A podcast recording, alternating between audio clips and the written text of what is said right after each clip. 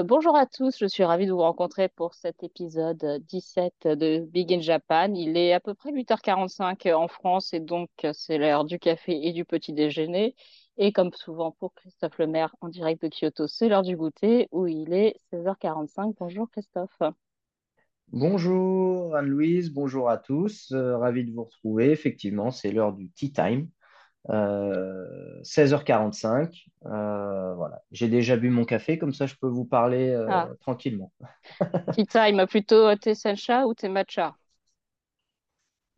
plutôt thé à l'anglaise pour moi, parce que Ah, le matcha, ouais, c'est, je- j'en bois, j'en bois quelques fois quand on m'en propose, mais voilà, j'en fais pas à la maison. donc thé à l'anglaise, euh, thé noir avec un petit nuage de lait ou pas. Exactement. Et Voilà. un petit gâteau sec ou un petit chocolat euh, du calendrier de l'Avent, euh, voilà, le petit chocolat du jour. Ah, est-ce qu'on est branché calendrier de l'Avent au Japon?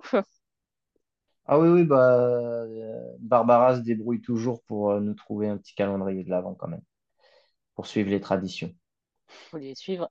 Donc le Japon qui fête euh, toujours euh, Noël, mais qui est plutôt une fête de couple. hein. C'est pas le grand euh, repas à la française euh, qui commence à 9 heures du matin et qui finit à 11 heures du soir euh, avec euh, beaucoup de cadeaux. C'est pas... Les Japonais ont adapté le, le- le- le Noël au Japon avec le poulet frit. On vous en a déjà parlé. C'est important de réserver son petit euh, seau de poulet frit pour euh, Noël. Ouais.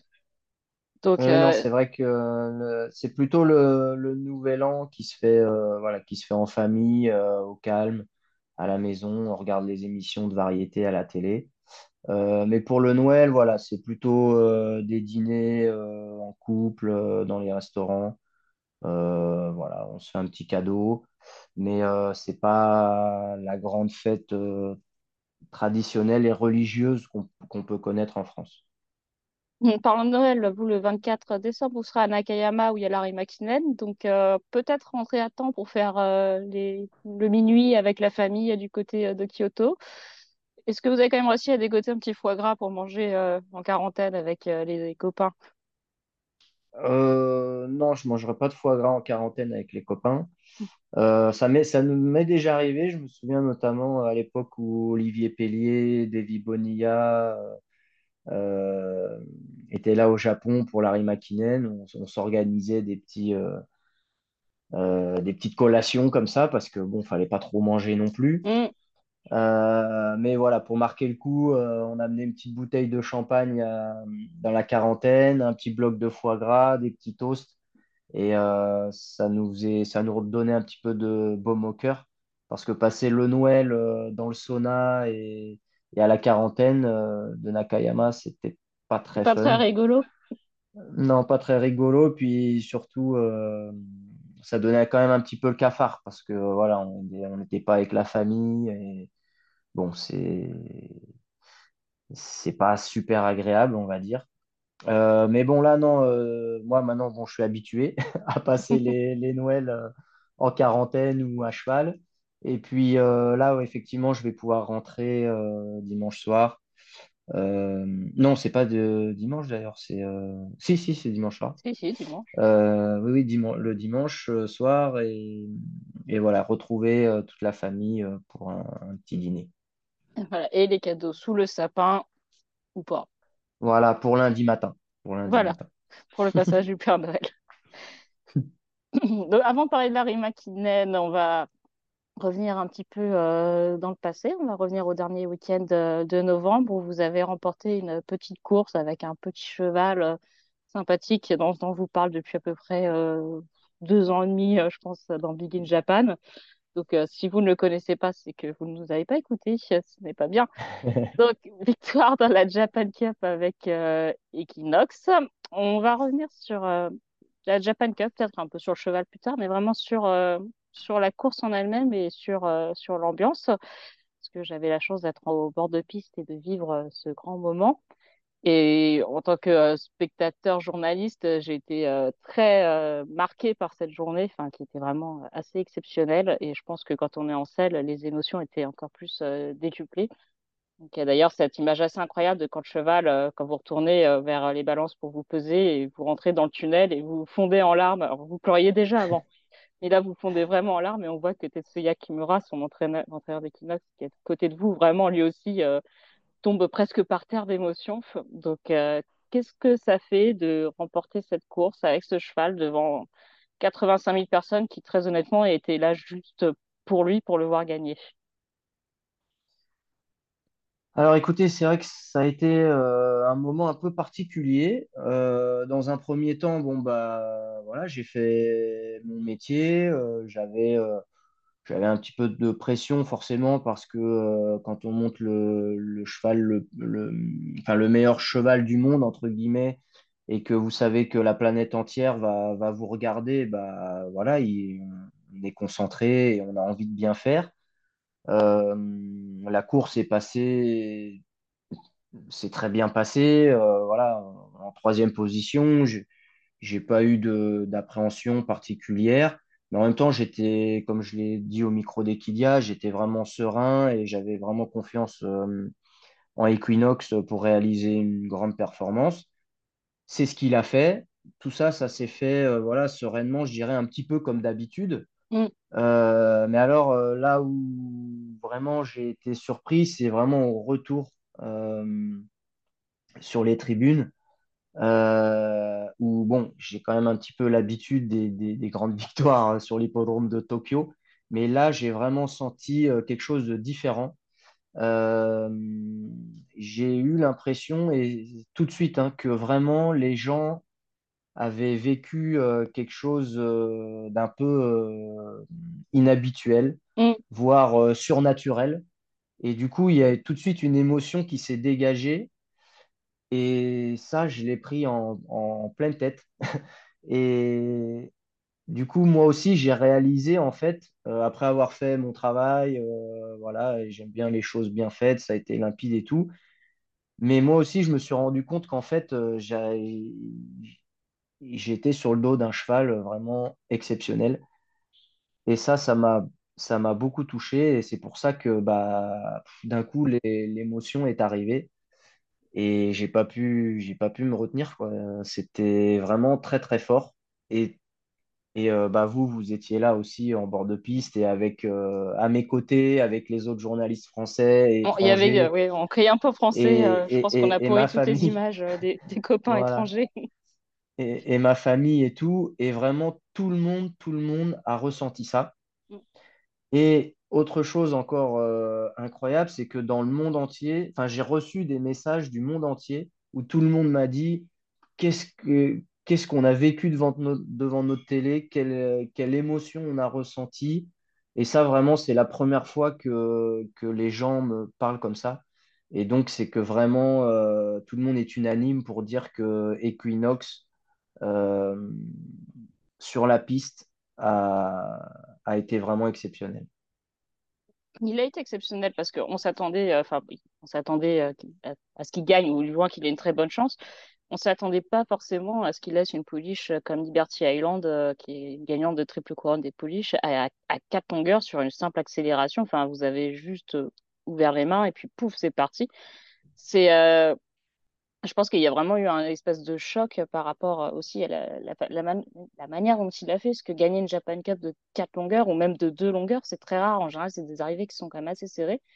Et là, il vraiment, euh, est, pas- il est parti dans la ligne droite, on l'a plus revu. Alors, est-ce que après, il aurait été encore plus vite si vous l'aviez sollicité? Je ne sais pas. Mais vraiment, la facilité, je pense, ça a été un peu un choc euh, pour, enfin, un choc, un, choc, un choc positif pour tout le monde. Vraiment, ça a laissé une trace. Oui, bah, de toute façon, euh, comment dire, euh, on, on se rend compte du caractère exceptionnel quand tout le monde est unanime et que, euh, et que euh, juste en regardant les images ou en, en regardant le cheval galoper, on, on a la, la mâchoire qui, qui tombe, quoi. Je veux Mm. dire, euh, il y a, il y a des gens bon, qui sont fans de course, mais qui ne sont pas forcément euh, spécialistes euh, de, des courses et des chevaux euh, en particulier. Et là, le, le, le public euh, et les observateurs ont, ont tout de suite euh, réagi positivement à la façon dont Equinox avait gagné. Donc, bon, on sait qu'il a une belle robe, voilà, il, est- il a un œil, il a un œil vraiment, un œil accrocheur, on va dire. Mm. Et, mais, mais cette aisance dans sa façon de galoper, la fluidité de sa foulée, son accélération qui, donne l'impression que les autres chevaux euh, sont, sont au petit canter, alors que c'est quand même une course de niveau groupe 1 avec euh, les meilleurs euh, du pays, en l'occurrence Liberty Island par exemple. Et tout de suite, on se rend compte que, que lui, il est différent, quoi. Et donc, bah, ça a provoqué cette émotion, je vous dis, sur, sur la planète entière.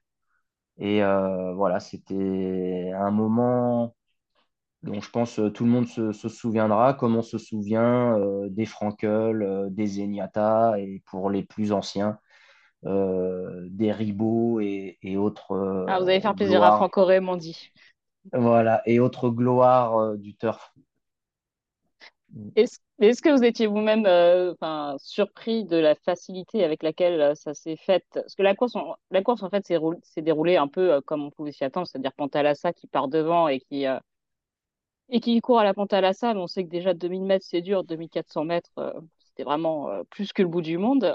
Mais est-ce que vous étiez vraiment étonné de cette facilité avec laquelle il a accéléré dans la ligne droite, déposé tout le monde, fini, ciao, merci, au revoir? Bah, c'est vrai que moi, à cheval, j'ai vraiment senti euh, l'accélération et euh, bon, quand, quand vous ressentez ça à, à 300-400 mètres du poteau, euh, vous vous dites, bon, euh, pour que quelqu'un vienne me battre, il faut que, euh, faut, faut que ce soit vraiment une fusée, quoi. Mm. Donc, j'ai vraiment ressenti cette accélération. Après, bon, Pantalassa a fait 57 secondes au 1000 mètres, ce qui est très rapide. Mais nous, en étant à une dizaine de longueurs derrière, je dirais que euh, Title Holder a dû faire euh, euh, peut-être 59 secondes, voire une minute au kilomètre. Et moi, derrière, certainement une minute une au kilomètre. Pour, pour une course de groupe 1, c'est, un bon rythme, mais c'est pas un rythme non plus. c'est pas un rythme de fou. Et Oui, je que ça le que, Show, ça allait beaucoup plus vite, mais c'était sur 2000 mètres. voilà, c'était sur 2000 mètres. Mais du coup, sur 2004, à ce rythme-là, Equinox a été capable de passer la surmultiplier, quoi. Il a été capable Mm. d'accélérer. Il n'est pas resté dans son action sur un rythme euh, complètement fou. Donc, euh, et cette accélération, bah, elle a été fatale pour, pour les chevaux qui étaient juste derrière, et notamment Liberty Island. Et quand on regarde bien la course, Liberty Island, derrière moi, elle, elle- elle a du gaz tout le parcours.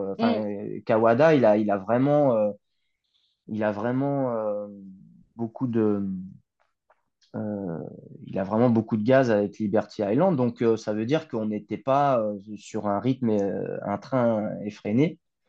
Et du coup, bah, l'accélération que qu'Equinox a, a pu mettre à l'entrée de la ligne droite a, a vraiment fait la, la différence, quoi. Et pendant le parcours, enfin, alors, nous, on l'a ressenti, euh, je sais, on l'a re- ressenti en bord de piste. Vous, vous étiez dans la ligne d'en face, donc je sais pas si vous, vous êtes dans votre bulle, si vous l'entendez. Mais si vous allez à Tokyo, vous avez bon, un écran géant qui fait, euh, je sais pas combien de mètres euh, de longueur, Ouais, deux, ouais, deux longueurs de terrain de tennis. De longueur de terrain de tennis, euh, à peu près. Donc, euh, un- c'est un vrai écran géant. qui est donc pendant la course divisée en deux sur la longueur. Vous avez une partie euh, où on voit vraiment la course dans son entièreté, et puis après une autre partie où on fait plus un, zoom sur chacun des chevaux pendant la course. Et quand la caméra ligne d'en face s'est arrêtée sur Equinox, mais j'ai jamais vu ça, mais vraiment, il y a 85 000 personnes qui se sont mises à hurler. Donc, elles criaient déjà un peu de base, là, elles sont encore plus hurlées. Est-ce que vous, vous l'entendez? Est-ce que vous comprenez quelque chose à ce moment-là ou pas? Ou vous êtes vraiment trop dans votre bulle, enfin trop loin aussi pour, euh, pour comprendre? Oui, oui, il y a un peu la distance, même si on, on peut entendre quand on est à l'arrêt, euh, quand on est Mm. attentif, mais en, en pleine course, non, j'ai pas, j'ai pas entendu cette euh, clameur.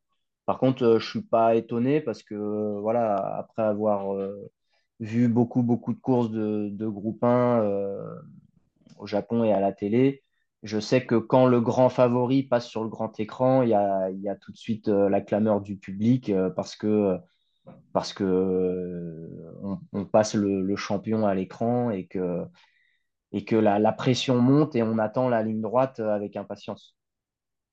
Quelque part, il y avait eu, Aussi une Japan Cup où il y a eu beaucoup d'émotions, mais malheureusement pas sur l'hippodrome. C'était celle d'Almondai où elle battait pour la dernière course de sa carrière une gagnante de triple tiara, donc Daring Tact et surtout Contré, le gagnant de la triple couronne. Il y avait eu aussi, enfin nous devant la télé, on a eu beaucoup d'émotions. Là, c'est évidemment que la présence du public sur place, ça, ça a été encore, c'était surmultiplié, je pense. Donc Ouais. c'est presque quelque part, enfin, je sais pas, une revanche de ne pas avoir pu dire adieu euh, comme ça à Almondaï devant son public qui l'aimait tant. Oui, oui, c'est vrai que cette course-là, cette deuxième Japan Cup euh, d'Almondaï, euh, euh, était un petit peu différente de ce qu'on a vécu euh, il y a trois semaines. Il y avait 5000 personnes Euh, il y, y avait, ouais, voilà, on sortait du Covid et il y avait encore la, la jauge euh, au niveau du public. Euh, mais par contre, euh, ça avait donné un côté vraiment euh, solennel euh, Mm. à ce, à ce moment. Euh, d'ailleurs, c'est, Manuela Jolivet qui, qui avait employé ce terme. Et effectivement, Almandaï tirait sa révérence. Il y avait que 5000 personnes qui étaient là, mais euh, voilà, qui, qui se sont levées, qui ont, qui ont applaudi. C'était pas, bien sûr, 85 000 personnes euh, en, furie, comme la dernière fois avec Equinox, mais euh, il y avait quand même aussi de l'émotion pour sa dernière course et le public était plus reconnaissant des, des performances d'Almondaï et, et de sa carrière. Donc voilà, des moments que j'ai vécus différemment. Euh, avec Almondaï, voilà, j'étais super content qu'elle qu'elle termine sur une bonne note et puis qu'elle rentre, euh, qu'elle rentre euh, saine et sauve, euh, enfin saine et sauve, enfin qu'elle rentre saine physiquement au Hara et puis que les personnes qui étaient là puissent profiter de ce, dernier moment avec elle. C'était, vraiment sympa. Mais avec Equinox, bah, c'était, le, le couronnement d'un crack. Et puis, et puis euh, vraiment l'admiration du public et des fans de course. Equinox, euh, la petite différence, c'est que quand Almondaï a couru la Japan Cup, on savait que c'était sa dernière sortie, mais moi, ça avait été annoncé. Equinox, euh, on savait que c'était une possibilité, mais rien n'était confirmé. Euh, on ne savait pas s'il allait courir Larry McKinnon, on ne savait pas si, même s'il allait rester à l'entraînement éventuellement une année plus. Donc, euh, c'est peut-être un petit peu différent. On a eu espoir qu'il court Larry McKinnon. Finalement, il semblerait qu'il soit quand même rentré un peu fatigué de la Japan Cup, euh, qui était euh, un mois après le Tenno Show, qui a gagné en temps euh, record, donc sur euh, 2000 mètres, a priori le record du monde. On peut comprendre qu'il soit un petit peu, un petit peu fatigué après ces deux courses-là. Ouais, bah, si, si j'avais su que c'était sa dernière course avant la course, ouais, j'aurais pleuré deux fois plus. Mais, euh, mais euh, non, donc effectivement, bah, vous savez, euh, comme j'avais dit après sa victoire de, à Dubaï, même si le cheval gagne facilement, on a Mm. l'impression qu'il gagne facilement, mais c'est quand même, c'est quand même un- dans la ligne droite, je pense que le cheval donnait vraiment tout ce qu'il avait, euh, comme le faisait Almondaï d'ailleurs. euh, voilà, c'était pas, c'était pas à l'économie. Euh, donc euh, effectivement, après le Tenno Show et la, et la Japan Cup, bah, visiblement, euh, visiblement, le cheval a accusé un petit peu le coup, même si Bon, peut-être, on ne saura jamais, mais peut-être qu'il aurait quand même pu courir la, la, McKinnon. Mais bon, voilà, l'entourage en a décidé autrement. Il y a certainement des raisons à la fois économiques, euh, politiques, euh, enfin politiques, je m'entends euh, dans, dans, le business des courses, voilà, pour, pour rentrer le cheval au haras. Maintenant, voilà, je pense qu'il faut pas, faut pas regretter. Il a fait une carrière magnifique et, et au moins on sait que le cheval rentre voilà, en, en bel état, sur une bonne note, il rentre au haras, donc c'est très bien. Oui, voilà, on lit quelques regrets de le voir euh, déjà rentrer au Hara. Bon, des, des chevaux euh, comme lui, euh, souvent en Europe ou aux États-Unis, rentrent au Hara à la fin de leur année de 3 ans. Lui, il a quand même euh, 4 ans. Oui, il a quand même Euh, euh, il a quand même 4 ans, il a voyagé, enfin, il a montré, euh, il a fait ses preuves à l'international en allant à Dubaï, euh, en battant alors euh, les meilleurs Européens. Alors certains disent oui, mais les Européens, à cette période de l'année, ils sont pas prêts, blablabla. Je sais pas si les Japonais sont beaucoup plus prêts que les Européens à cette période de l'année. Mais voilà, il a plus rien, enfin, il a quand même fait pas mal durant sa carrière. Enfin, il a fait beaucoup durant sa carrière. On peut pas lui reprocher euh, grand-chose. Enfin, pour rester à l'entraînement un an de plus, on aurait beaucoup aimé, mais c'est vrai que, enfin, il a accompli énormément de choses durant sa carrière.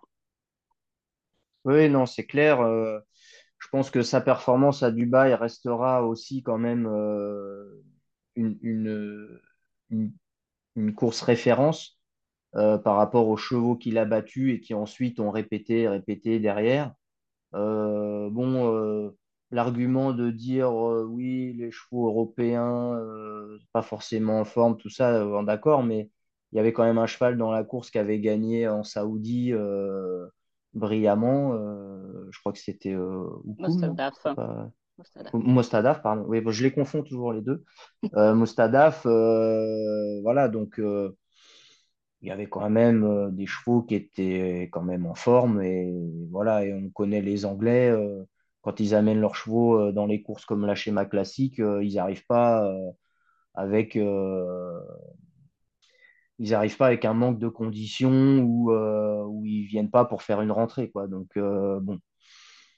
Euh, l'appel lui aussi hein, il faisait une rentrée euh, Oui, Equinox. Donc euh, voilà sur 2004 euh, Euh, il n'y a pas eu de match. Donc euh, voilà, je pense que cette performance, et d'ailleurs bah, les, handicapeurs internationaux, euh, je pense, euh, n'ont pas tenu compte de cet argument puisqu'ils l'ont placé tout de suite euh, en, tête des ratings. Donc, euh, voilà, ça, montre quand même que sa performance avait été euh, exceptionnelle. ouais, il a été crédité d'un 129 après Shima Classic. Euh, pour euh, Japan Cup, le handicapeur de la GIRA lui a donné 133. On verra si c'est confirmé par euh, les handicapeurs internationaux. Mais à mon avis, il y a de fortes chances que, euh, de, que vous alliez à Londres bientôt pour recevoir un prix. On ne dira rien. On verra. C'est la surprise. Sur, la, sur la Japan Cup et le côté ambiance, on a été là tout le week-end. J'ai toujours été étonnée par le fait qu'il y ait beaucoup de, jeunes aux courses, mais là, j'ai trouvé ça particulièrement euh, frappant euh, cette année. Enfin, il y a 85 000 personnes. Déjà, il faut comprendre quelque chose quand je dis 85 000 personnes, c'est que maintenant, les tickets euh, pour acheter des billets pour l'hippodrome, on peut plus acheter sur à l'entrée de l'hippodrome au guichet, ça n'existe plus depuis le Covid. Il faut acheter en ligne et euh, 85 000 personnes, c'est parce que la GRA limite le nombre de personnes qui veulent accéder à l'hippodrome, ce qui est quand même assez. euh, enfin, je pense que c'est le seul pays du monde qui fait ça. Donc, euh, il y aurait pu y en avoir. euh, c'est ouais, effrayant. Il aurait pu avoir 120 000 personnes euh, ça va aller. On, comme ça. on sait que l'hippodrome de Tokyo peut accueillir jusqu'à 190 000 personnes. On doit être un peu serré. Je pense que niveau sécurité, c'est moyen. Déjà 85 000 personnes pour, pour bouger à l'intérieur de l'hippodrome, euh, c'est un peu compliqué. Il y avait, il y avait de la queue pour manger, beaucoup de queue. Mais les Japonais aiment bien faire la queue. C'est de leur grande passion, je crois. Mais énormément de jeunes. Et euh, notamment, j'avais lu une interview du euh, nouveau président de, la GRA qui expliquait que euh, en 2019, euh, il y a- on estimait à 4,7% le nombre de personnes dans leur vingtaine qui allaient sur les hippodromes. Et à l'automne 2023, on était plutôt sur du 12%. Donc là, on parle de la vingtaine, mais il y a aussi beaucoup de gens dans la trentaine ou fin de trentaine très jeunes comme moi, donc, et quarantaine. Mais euh, c'est vraiment quelque chose que vous, vous, constatez, enfin, cette, euh, cet intérêt de la, ce renouveau d'intérêt de la jeunesse pour les courses, qui finalement au Japon, il n'y a pas si longtemps que ça, c'était un peu un truc de vieux, enfin, pardonnez-moi.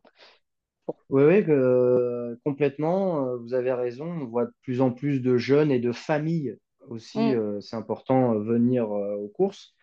Alors, euh, bon, j'avais certainement déjà dû l'expliquer, mais la JRA a fait de, de gros efforts euh, au niveau de la, au niveau de la communication et des, publicités qui passent à la télé avec euh, des acteurs euh, New Generation, euh, des comédiens très connus par les jeunes générations, etc., qui, qui sont mis en scène sur un hippodrome où ils s'amusent, où ils parlent un peu naïvement des chevaux et des courses. Et donc, bah, je pense que tout ce travail de communication a porté ses fruits, ce qui fait que effectivement la, la population euh, sur les champs de course s'est beaucoup rajeunie.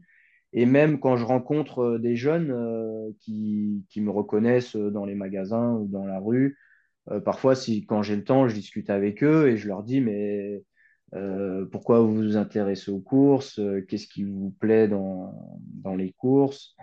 Et, et en fait, euh, bah, voilà, toute cette communication euh, euh, de la JRA ressort euh, souvent. Euh, il nous explique que euh, bah, le week-end, euh, ils aiment bien venir sur l'hippodrome parce que euh, voilà, c'est, un bon moment de, de dilettante, euh, que ce soit seul, en famille ou entre amis. Et euh, vraiment, ils disent aussi que, comment dire, euh, l'image des courses a vraiment changé, puisque avant, on avait l'image de, euh, que les courses, c'était vraiment pour les, Oji-chan, comme on dit, pour, les papis, pour les et que ça sentait le tabac, et que euh, voilà, c'était euh, le jeu, le jeu, le jeu. Mais en fait, bon, bah, je pense que l'aspect sportif vraiment des courses hippiques a été mis en avant, et ça, ça plaît beaucoup aux jeunes. Oui, je pense a aussi, si vous vous baladez sur les de Tokyo, vous allez au Turfy Shop, euh, le marketing de la JRA qui est quand même euh, très agressif. euh, et voilà, et ça marche. Je salue mon banquier. Si vous allez au musée de, Tokyo, il y avait une exposition cette année sur toute la famille des chevaux blancs, mais illustrée de façon vraiment, enfin, avec des illustrations qui peuvent s'adresser aux enfants. C'est à la fois très sérieux, très kawaii. Ils arrivent vraiment à mélanger euh, les deux aspects, à la fois le côté très sérieux des courses des chevaux, mais aussi à la fois le côté, ah bah c'est fun, et puis, euh, et venez aux courses, euh, et, et voilà, et les gens apprécient les chevaux. Il y a peut-être un petit effet Uma Musume qui est grâce à vous, Christophe, puisque vous faites les publicités pour Uma Musume. D'ailleurs, je crois qu'il y en a une peut-être qui va sortir bientôt. Donc, euh, après le tap dance, vous, vous allez encore nous régaler et préparer votre conversion pour Hollywood. Hollywood, je sais pas, peut-être, euh, je sais pas, le Jamel Comedy Club ou quelque chose comme ça. C'est déjà pas mal. Hollywood, euh, je suis pas sûr. Euh, oui, oui, non, c'est sûr que euh, au Japon, il y a, y a quand même euh, bon, la culture du jeu vidéo aussi, Oui, puisque pour les gens de ma génération, on se souvient du premier jeu de PlayStation euh, sur les courses qui s'appelait Gallo Racer, euh, où euh, on a passé des heures, des, des heures à jouer à ce jeu. Donc effectivement, Uma Musume, c'est un peu le jeu nouvelle génération qui a très bien marché pendant le Covid, puisque les gens, puisque le jeu a été téléchargé des millions de fois. Donc voilà, tout ça, ça, ça rajeunit un petit peu la, la clientèle course hippique.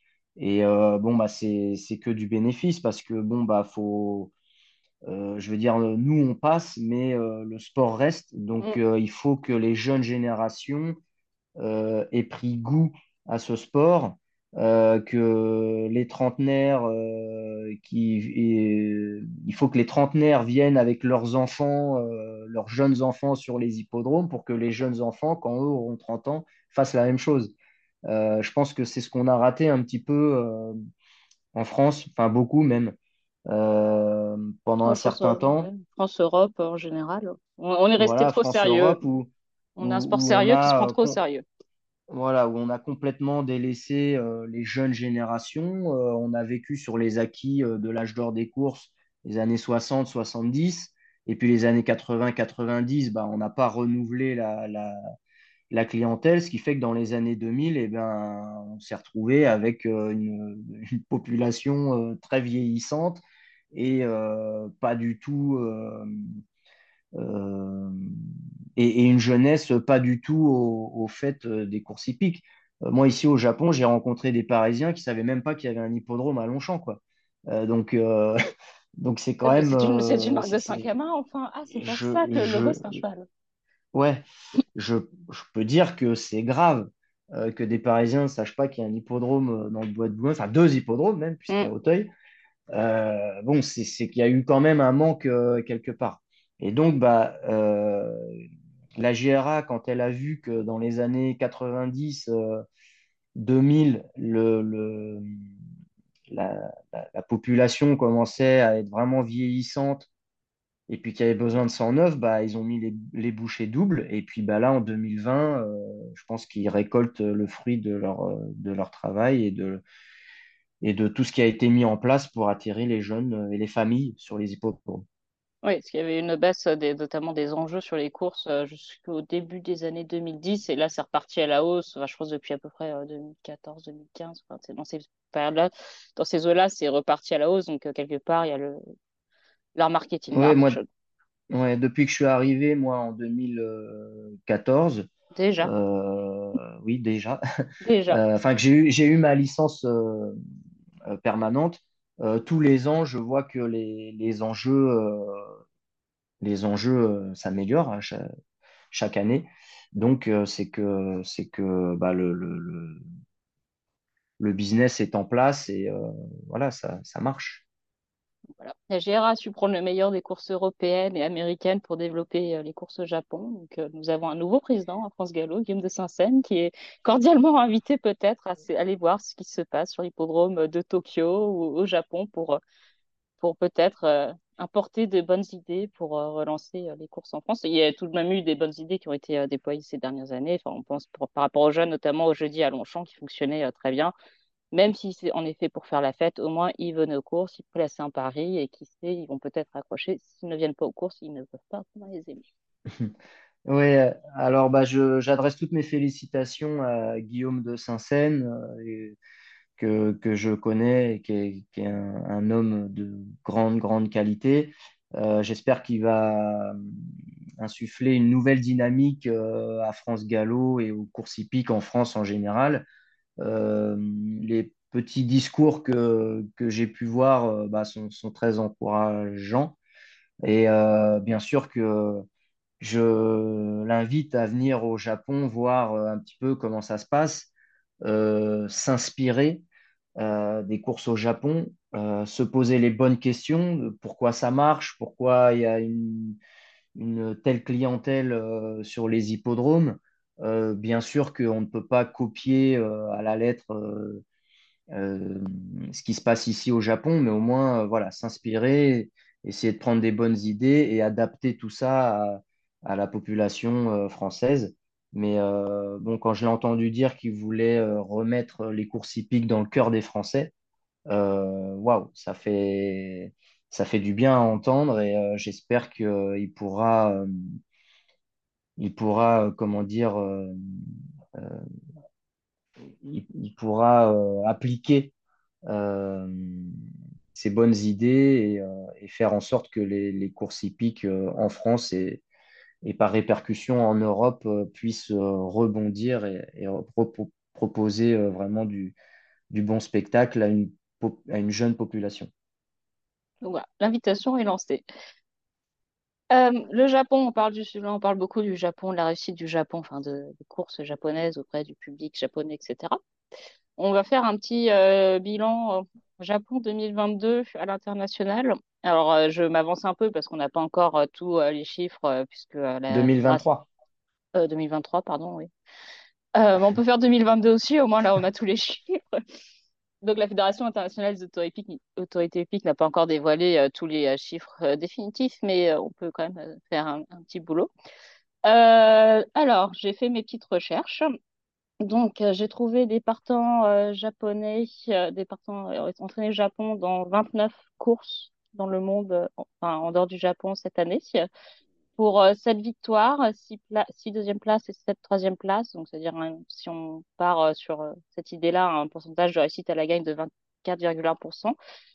Au total, c'est 77 chevaux japonais qui ont couru ces, euh, 20 ces 29 euh, courses, donc ce qui fait un pourcentage de réussite à la gagne de 9%.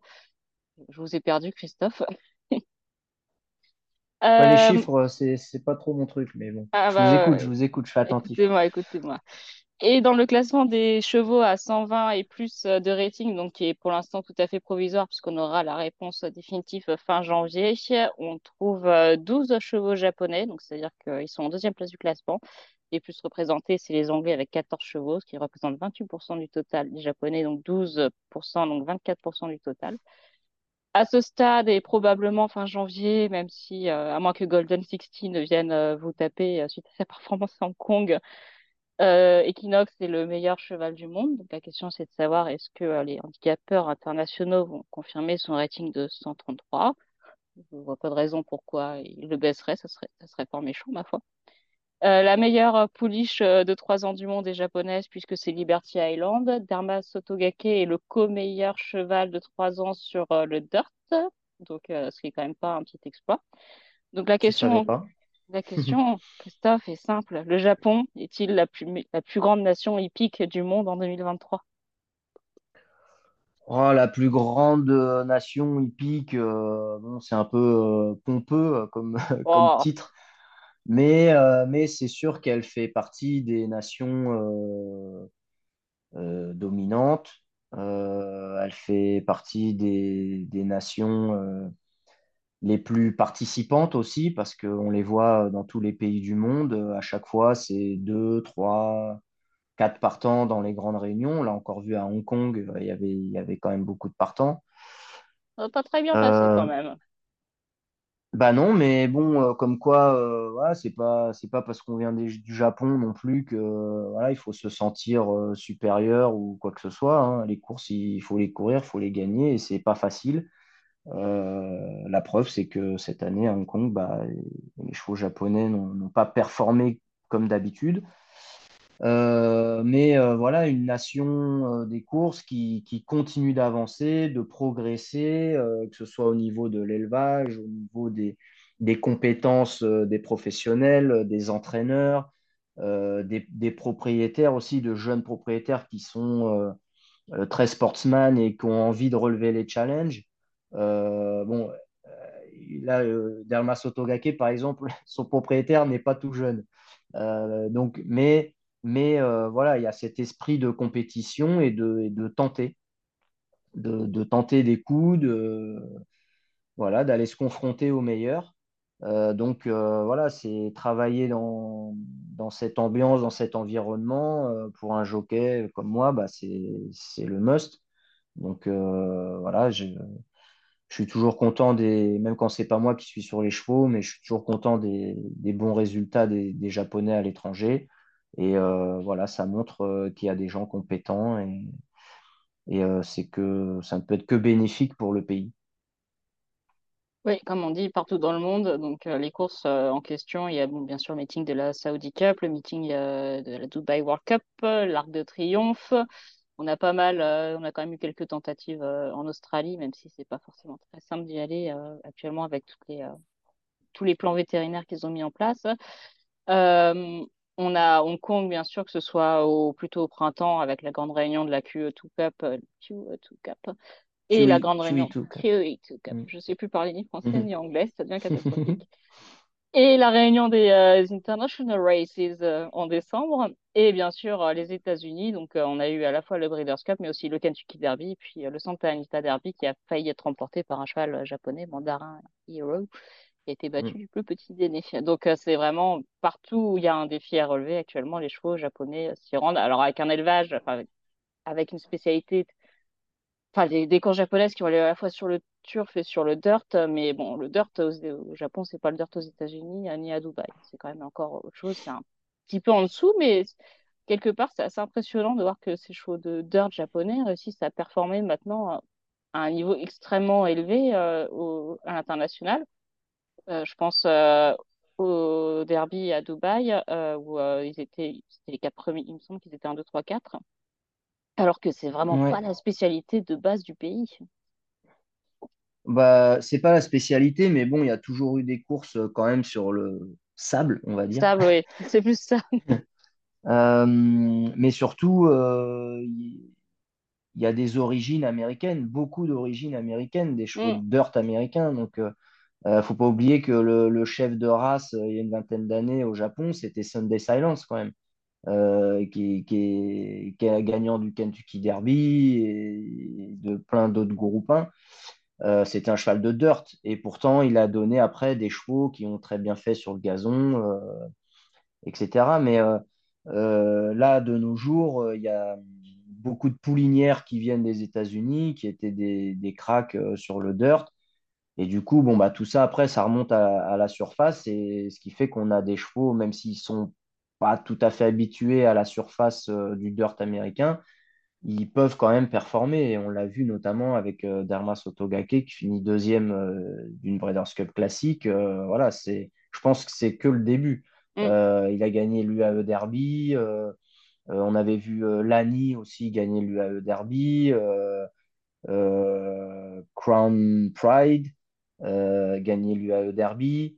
Et de même à- en Saoudi. Donc, euh, en Saoudi, les, les chevaux japonais sont performants. Pantalassa a gagné euh, la Saudi Cup. Euh, donc, voilà, c'est, ce n'est qu'un début. Ce n'est qu'un début. Tu as encore voyagé un petit peu aux États-Unis, Christophe. On Avec pour vous. plaisir. Euh, voilà. Et donc, tous les chiffres que je vous ai donnés sont probablement un peu en partie faux, puisque j'ai oublié de compter la réussite japonaise en Corée du Sud dans mes stats. Mais euh, ne pas oublier, euh, parce qu'on parlait de sable. Donc, je pense que niveau sable, les courses sur la Corée du Sud, on est sur du sable, sable euh, très profond. Oui, oui, un sport un peu du, particulier. euh, ouais, ouais, c'est du sable. euh. Après, bon, la Corée, euh, alors, j'ai j'ai On jamais n'est pas encore sur un niveau international en comme. euh, Corée, mais voilà, le, niveau, peut-être pas encore tout à fait au niveau voilà, de Dubaï, d'Hong Kong et, et des États-Unis. non, Donc, il faut relativiser, mais, mais euh, effectivement, quand les chevaux, chevaux japonais se déplacent en Corée, en général, ils, ils glanent une des deux grosses courses euh, de la journée.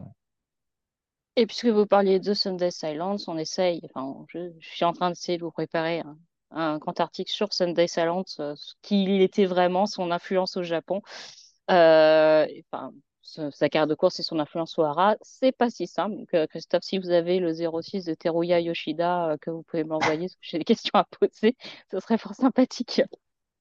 Oui, je l'ai, oui, et je pense qu'il sera très heureux de vous, de vous répondre.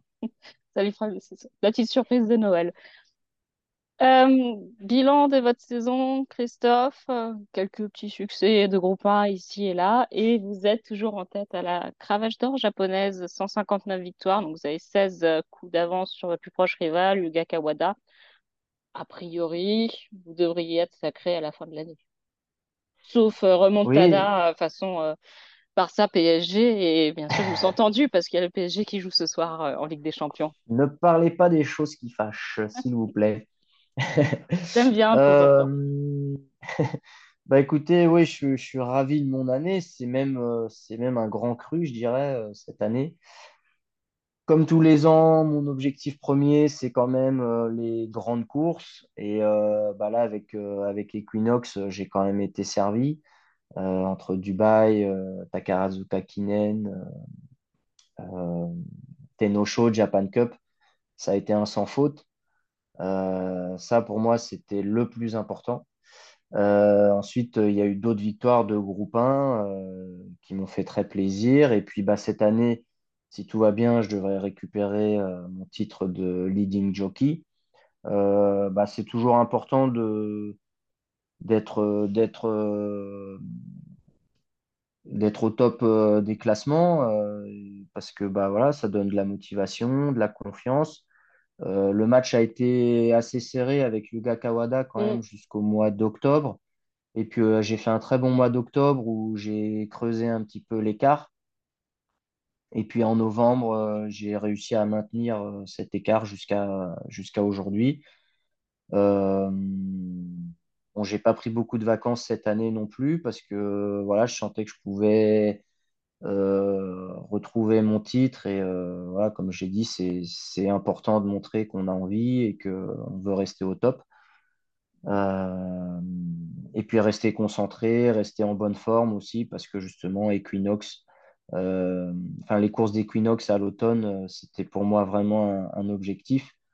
Donc euh, voilà, tout ça fait que euh, j'ai pu, euh, j'ai pu glaner un, un bon nombre de victoires et puis, euh, et puis dépasser euh, Yuga euh, au nombre des victoires. Donc vraiment, je suis ravi de cette année. Il n'y a pas eu, j'ai pas pris de mise à pied parce que ici c'est c'est important de ne pas prendre de mise à pied. Sinon, on est obligé de repasser un test Mm. en début d'année, etc. On vous fait la morale et tout. Donc, C'est pas bien. quand je, quand je peux éviter ça, ça m'arrange. Euh, et puis, pas de blessure aussi. euh, je touche du bois. Euh, donc voilà, une année euh, qui a été pleine, riche en émotions, euh, beaucoup de victoires. Donc voilà, je suis vraiment ravi. Ouais, et puis des belles réussites internationales et pas passer si loin que ça dans la Breeders' Cup classique avec Darda Sotogake. Enfin, des, des Oui, oui, c'est vrai, mais, mais voilà, une deuxième place qui va aller presque, parce que rien ne Ouais, remplace la qui vaut victoire, presque mais, de l'or. Mais qui vaut presque une victoire. Et euh, le cheval a été euh, super courageux et tout. Et voilà, c'est, ce qu'on aime euh, avoir, des, des chevaux qui se donnent à fond, des propriétaires qui jouent le jeu aussi. Et voilà, tout le monde était ravi, c'était une belle performance. Et j'espère qu'on va rééditer l'expérience l'année prochaine. Oui, il va certainement, on va certainement le voir voyager, probablement début d'année du côté de la Saoudie, de l'Arabie Ouais, Saoudite ou de Dubaï, je suppose, euh, ouais, ouais, c'est fort probable. avant de retourner euh, aux États-Unis au mois de, de novembre. Donc, euh, bah, on, on va attendre euh, l'officialisation de la cravache d'or, mais euh, bravo Christophe pour euh, cette année. Euh, c'est pas fini, c'est pas fini. Euh, il reste bien sûr euh, notamment grand rendez-vous qui est Larry McKinnon avec euh, vous allez récupérer Stars on Earth. Avant ça, juste euh, un petit mot pour dire que si vous cherchez sur les réseaux sociaux, vous trouverez un lien pour suivre la cérémonie de retraite d'Equinox qui aura lieu samedi à Nakayama puisque pour les champions, on organise les grandes cérémonies de retraite. Donc, pour Equinox, c'est samedi à Nakayama. Le lendemain, ça sera Pantalassa, qui prend aussi sa retraite après nous avoir donné des belles émotions à l'international avec sa façon de courir, euh, façon euh, rouleau compresseur XXL. J'avais un petit espoir de voir un jour peut-être un Big Rock versus Pantalassa dans une Saudi Cup. Ça, ça aurait été assez spectaculaire, mais ça n'arrivera pas. Ouais. Et euh, pour euh, Larry McKinnon, euh, title holder sera au départ de la course. Il aura sa cérémonie de retraite aussi après, euh, après la course. Donc voilà, il a, il a, je pense, eu une course très dure dans l'arc l'an passé, donc il était un poil en dessous de son meilleur niveau cette année, mais aussi un super cheval. Ceci dit, il a Oui, droit de bien il, faire. il- oui, oui, mais il a bien couru hein, dans la Japan Cup. hein. il Ouais, a, il a pas démérité. Il n'a pas démérité. Un cheval qui a un cœur euh, vraiment énorme. Mm. Euh, mais cette année, euh, comme vous l'avez souligné, il y a, il y a beaucoup de bons chevaux qui, qui partent à la retraite. Euh, donc voilà, tous ces chevaux-là nous ont donné beaucoup d'émotions, beaucoup d'émotions aux, aux fans de course. Et euh, ils vont nous manquer, tous ces cracks. Donc Il faut d'ailleurs de euh, mettre un petit mot pour, pour une jument. Est-ce qu'elle était une craque? Je ne sais pas, c'est peut-être un peu exagéré, mais qui était une très bonne jument, gagnante de groupe 1, qui a était très populaire auprès du public japonais, c'est Sodashi qui est déjà au Hara, eh oui. mais je sais pas si euh, j'avais demandé à la JRA si elle aurait une cérémonie de retraite. Ils ont dit ah peut-être. Enfin, pense qu'elle euh, elle attirerait beaucoup de fans sur les hippodromes si elle avait une petite cérémonie de retraite, parce que la blanche Sodashi était très populaire. Ah oui, oui, ça c'est clair. Et il y a eu beaucoup de peluches euh, vendues, Oui, beaucoup de peluches Sodashi. oui. Euh, mais elle aussi, euh, bah oui, déjà par sa robe, hein, forcément, elle a, elle attirait l'œil. Et, et les fans, euh, ouais, le public japonais a été vraiment fan de, de cette pouliche. Euh, elle, est tombée euh, parfois sur, euh, sur des os dans les groupes 1, mais et alors moi, elle a cette particularité que je ne l'ai jamais battue. Vous dit donc. toujours fini euh, Donc la euh, blanche ou deuxième euh, ou troisième quand elle était deuxième. Je n'ai jamais pu la passer. On je peut dire que la blanche pourquoi, Sodashi était mais votre bête noire. ah oui, c'était ma bête noire, oui, ça c'est clair. Ouais. Euh, mais bon, non, c'était une très très bonne pouliche qui va manquer aussi au public japonais. Bon, il y a d'autres chevaux euh, blancs qui arrivent. Il y a notamment son, son, son petit frère est aussi bon. Il a deux ans cette année. Il a déjà bien couru, mais sera-t-il aussi bon? C'est une question. Euh, donc, Harry euh, Christophe, on disait title holder qui a couru sa dernière course. Il a le droit de bien faire hein, sur, en allant devant, méchant comme il aime à le faire. Vous, vous serez Ouais, avec il, il aime bien, euh, il aime bien Nakayama. Oui, c'est traversé euh, Mm. très tournant qui lui permet certainement de respirer avec cette, euh, la façon qu'il a de courir. Vous serez avec euh, Stars on Earth, qui est plutôt une pouliche euh, à grosse pointe de vitesse, euh, qui vient de faire une très bonne rentrée dans la Japan Cup, troisième. Donc, euh, vous la retrouvez, parce que vous l'aviez déjà pilotée dans le passé, l'an dernier, quand elle avait trois ans. Une bonne chance. Très, enfin, a priori, une bonne chance. Là, le lot est relevé, attention, c'est un vrai lot, hein, mais Bah, elle a une très bonne chance même, euh, je oui. dirais, Euh, parce que parce que troisième de la Japan Cup derrière Equinox Liberty Island en faisant une rentrée, c'est quand même une sacrée Mm. performance. Euh, elle a, elle a toujours eu le niveau groupe 1. À chaque fois qu'elle court groupe 1, euh, elle, est- elle termine dans les trois premiers. Quand j'ai été battu avec euh, dans le, je crois que c'était Osaka High et puis dans le Shukasho, Mm. euh, bah, c'était sur la petite piste euh, d'Anshin, 2000 mètres, 2200 mètres, une distance un petit peu courte pour elle. Je rappelle qu'elle avait gagné les Oaks euh, 2400 mètres à, à- sur l'hippodrome de Tokyo, où il y a 500 mètres de ligne droite, alors que sur la petite piste à Anshin, 250 c'est mètres, 250 300. mètres, 300 mètres. Donc, euh, forcément, euh, elle n'est pas arrivée à l'heure. Mais par contre, euh, à chaque fois, elle finissait très fort et il s'en fallait de peu pour, pour qu'elle remporte ces courses-là. Donc là, sans Equinox, sans Liberty Island, bah moi, je trouve que je pense qu'elle a une première chance et je vais la monter vraiment en grande confiance. 2500 mètres à Nakayama, ça lui posera pas de problème. C'est une course qui, en général, se décante euh, à 600 mètres du poteau. On commence déjà à, Mm. à- à durcir la course et euh, pour elle, ce sera, ce sera parfait. Euh, la piste de Nakayama, même si la ligne droite n'est pas très longue, elle se termine un petit peu en montée, donc ça fait parler quand même la tenue, il faut être résistant et elle, elle l'est. Donc euh, voilà, moi je suis, je suis très confiant. Si elle est au top de sa forme, euh, pour moi, elle va être dure à battre. Et bien noté. On vous suivra avec Voilà, après, après effectivement, c'est, un très bon lot. hein. Euh, on a bon, Justin Palace qui a fini deuxième d'Equinox euh, dans le Tenno Show sur 2000 mètres, une distance euh, trop courte pour lui.